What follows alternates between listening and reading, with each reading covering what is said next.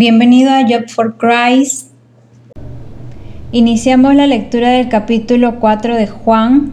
Mi nombre es Alejandra y recuerda pedirle al Espíritu Santo que te ayude a entender la palabra de Dios.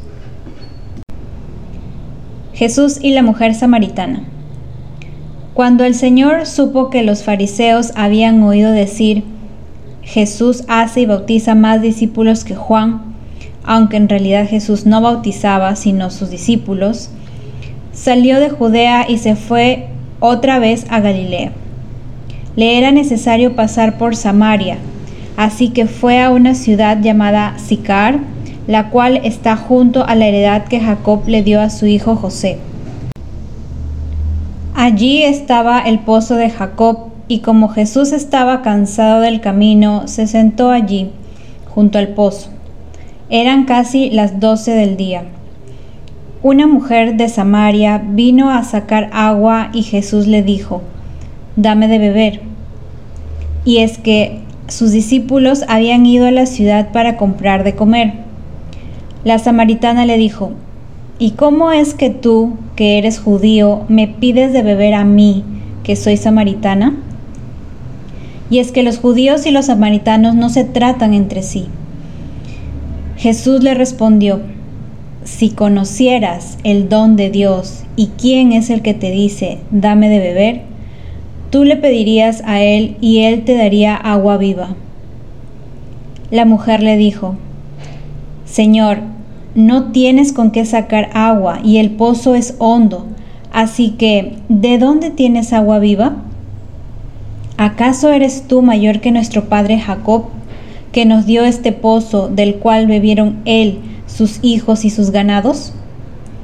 Jesús le respondió, Todo el que beba de esta agua volverá a tener sed, pero el que beba del agua que yo le daré, no tendrá sed jamás. Más bien el agua que yo le daré será en él una fuente de agua que fluya para vida eterna. La mujer le dijo, Señor, dame de esa agua para que yo no tenga sed ni venga aquí a sacarla. Jesús le dijo, Ve a llamar a tu marido y luego vuelve acá. La mujer le dijo, No tengo marido. Jesús le dijo, Haces bien en decir que no tienes marido, porque ya has tenido cinco maridos, y el que ahora tienes no es tu marido. Esto que has dicho es verdad. La mujer le dijo, Señor, me parece que tú eres profeta. Nuestros padres adoraron en este monte, y ustedes dicen que el lugar donde se debe adorar es Jerusalén. Jesús le dijo, Créeme, mujer, que viene la hora cuando ni en este monte ni en Jerusalén adorarán ustedes al Padre.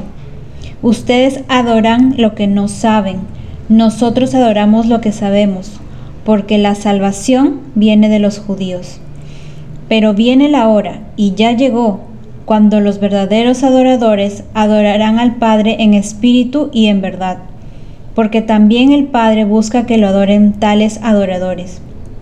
Dios es espíritu, y es necesario que los que lo adoran lo adoren en espíritu y en verdad.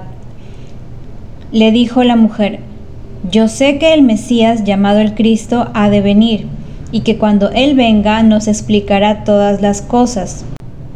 Jesús le dijo, Yo soy el que habla contigo. En esto vinieron sus discípulos y se asombraron de que hablaba con una mujer. Sin embargo, ninguno le dijo, ¿qué pretendes o de qué hablas con ella? La mujer dejó entonces su cántaro y fue a la ciudad y le dijo a los hombres, vengan a ver a un hombre que me ha dicho todo cuanto he hecho. ¿No será este el Cristo? Entonces ellos salieron de la ciudad y fueron a donde estaba Jesús. Mientras tanto, con ruegos los discípulos le decían, Rabí, come. Pero él les dijo, para comer, yo tengo una comida que ustedes no conocen. Los discípulos se decían unos a otros, ¿alguien le habrá traído algo de comer? Jesús les dijo, Mi comida es hacer la voluntad del que me envió y llevar a cabo su obra. ¿Acaso no dicen ustedes, aún faltan cuatro meses para el tiempo de la siega? Pues yo les digo, alcen los ojos y miren los campos, porque ya están blancos para la siega. Y el que ciega recibe su salario y recoge fruto para vida eterna, para que se alegren por igual el que siembra y el que ciega porque en este caso es verdad lo que dice el dicho, uno es el que siembra y otro es el que ciega. Yo los he enviado a cegar lo que ustedes no cultivaron, otros cultivaron y ustedes se han beneficiado de sus trabajos. Muchos de los samaritanos de aquella ciudad creyeron en él por la palabra de la mujer, que en su testimonio decía, Él me dijo todo lo que he hecho. Entonces los samaritanos fueron a donde él estaba y le rogaron que se quedara con ellos y él se quedó allí dos días. Y muchos más creyeron por la palabra de él y decían a la mujer, ya no creemos solamente por lo que has dicho, pues nosotros mismos hemos oído y sabemos que este es verdaderamente el Salvador del mundo. Jesús sana al hijo de un noble versículo 43. Dos días después Jesús salió de allí y fue a Galilea.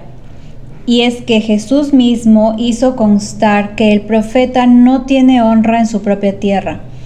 Cuando llegó a Galilea, los galileos lo recibieron, pues habían visto todo lo que él había hecho durante la fiesta en Jerusalén, pues también ellos habían ido a la fiesta. Jesús otra vez fue a Caná de Galilea, donde había convertido el agua en vino. En Cafarnaúm había un oficial del rey, cuyo hijo estaba enfermo. Cuando éste supo que Jesús había llegado de Judea a Galilea, fue a verlo y le rogó que bajara y sanara a su hijo, que estaba a punto de morir. Jesús le dijo, Si ustedes no ven señales y prodigios, no creen. El oficial del rey le dijo, Señor, ven a mi casa antes de que mi hijo muera. Jesús le dijo, vuelve a tu casa, que tu hijo vive. Y ese hombre creyó en lo que Jesús le dijo y se fue. Cuando volvía a su casa, sus siervos salieron de recibirlo y le dieron la noticia, Tu hijo vive. Él les preguntó a qué hora había comenzado a estar mejor y le dijeron, ayer a las siete le dejó la fiebre. El padre entendió entonces que aquella era la hora en que Jesús le había dicho, tu hijo vive, y creyó lo mismo que toda su familia. Esta segunda señal la hizo Jesús cuando fue de Judea a Galilea.